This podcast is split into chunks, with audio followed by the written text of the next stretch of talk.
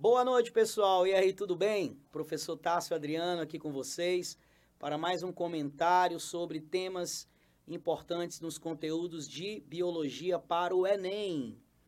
Bom, gente, então hoje é, nós trataremos de um conteúdo bem interessante que, segundo Teodosius Dobzhansky, nada na biologia se aprende senão sob a luz da evolução. E o que eu vou comentar com vocês é sobre teorias evolutivas. Quais foram as teorias, qual a história das teorias evolutivas e como é que nós vemos essas teorias atualmente. Ou seja, é importante estarmos sempre atualizados, né? Lembrarmos do que, do que foi feito é, para chegarmos até aqui, mas estarmos perfeitamente atualizados. O Enem é uma prova que, vez ou outra, traz uma questão é, fora dos, dos padrões anteriores, digamos assim, conteúdos que não esperávamos que fosse cobrado, né? A evolução muitas vezes vem intrínseca em outras questões, mas vez ou outra aparece uma questão pura de evolução. É, e aí o que é que você deve estar? Preparado, deve estar afinado com as teorias evolutivas. Pessoal, é o seguinte, uh, quando começaram a falar sobre evolução, começaram a seguir as ideias de um cara chamado Lamarck. Na verdade, é um título que ele tinha, né? Cavaleiro de Lamarck. O nome dele era Anton von Baptiste de Monet. E esse Lamarck, observando a natureza, ele propôs que os seres sofriam modificações nos seus organismos para se ajustarem às necessidades do ambiente e assim sobreviver. Agora, uma coisa que Lamarck não tinha na época para se embasar, para é, confirmar o que ele estava dizendo, era a genética. A genética surgiu séculos depois com os trabalhos de Mendel e só depois é que foi confirmada e postulada realmente, né? Mas Lamarck, com o pouco conhecimento técnico que tinha, foi capaz de perceber que o ambiente impõe condições e o ser vivo precisa estar ajustado para sobreviver. E surgiu, portanto, inclusive o exemplo das girafas. Por que, que as girafas têm pescoço longo e comem as folhas das copas? Muito provavelmente era um animal de pescoço mais curto e que, geração após geração, foi buscando esticar seu pescoço, suas pernas, para alcançar as folhas mais altas. E segundo Lamarck, cada vantagem adquirida era transmitida para os descendentes. E assim nascia a lei da transmissão dos caracteres adquiridos. Observaram também os seguidores de Lamarck que, dessa forma, nos seres vivos, toda a parte do corpo que era usada mais intensamente para promover a sobrevivência do indivíduo se desenvolvia, melhorava. E aquilo que não era usado atrofiava e tendia a desaparecer. Nascia, portanto, a lei do uso e desuso. Não foi proposta por, diretamente por Lamarck, mas faz parte do contexto proposto por ele na lei da transmissão dos caracteres adquiridos. Quando nós falamos em teoria lamarquista, é, hoje muitos dizem assim, ah, é ridículo, né? Porque a gente não transmite as características adquiridas, nós transmitimos o DNA para os nossos filhos. É, mas muitas vezes nós temos alterações no material genético e acabamos transmitindo essas alterações. Dessa forma, é, tem lógica a transmissão de caracteres adquiridos. Agora, muitas características que nós adquirimos são apenas do fenótipo, apenas da aparência, né? Uma cicatriz, uma mão que ficou mais grossa, perdeu um pé, isso não vai ser transmitido para o descendente, isso é só no fenótipo. As células gaméticas continuarão transmitindo as informações originais do DNA do indivíduo. Ah, bom, posteriormente veio o Charles Darwin é, e propôs uma parte ele concordou com Lamarck, outra ele discordou, mas ele propôs algo novo. Viajou pelo mundo, ah, no navio HMS Beagle, foi em vários continentes, observou muitas espécies de seres vivos, inclusive comparou com fósseis, e ele começou a ter uma conclusão de que a natureza está constantemente selecionando os seres que podem estar ou não vivos.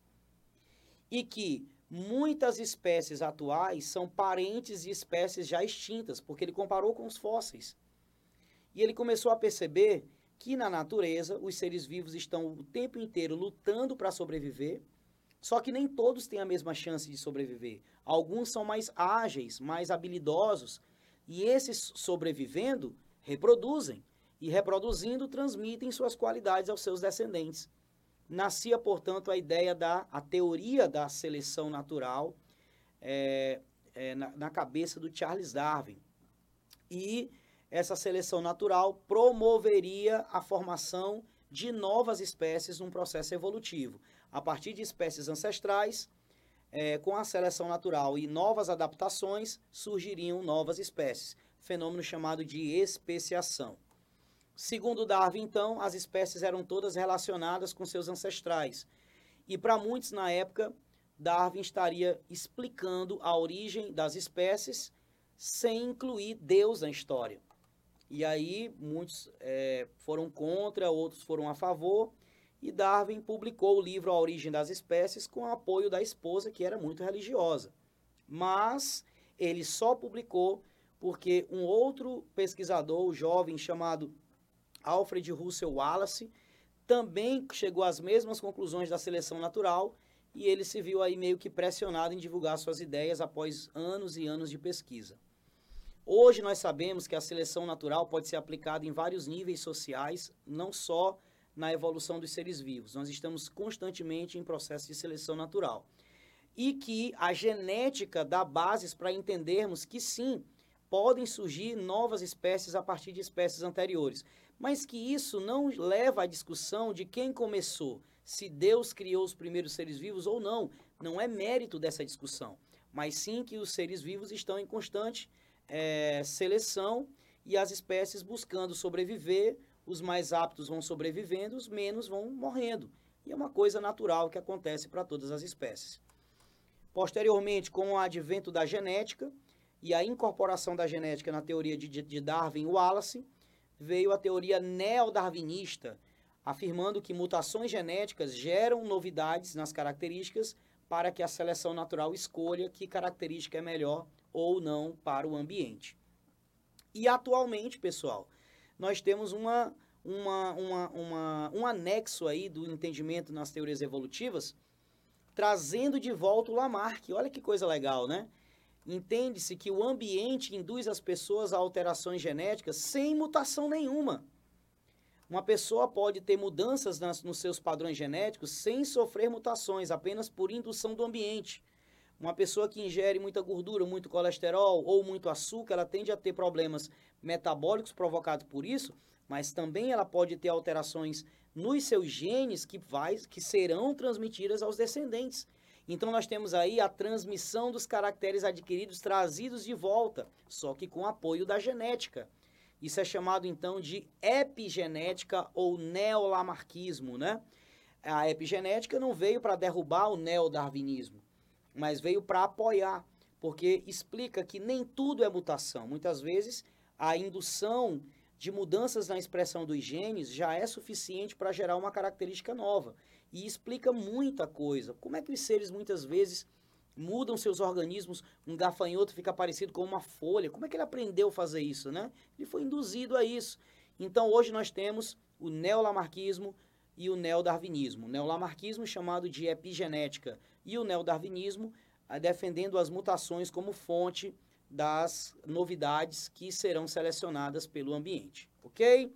Fiquem ligados então, pessoal, essas são as teorias evolutivas desde o início até as atuais e com certeza vocês estarão preparados para responder as questões lá no Enem. Grande abraço e até a próxima, galera. Valeu!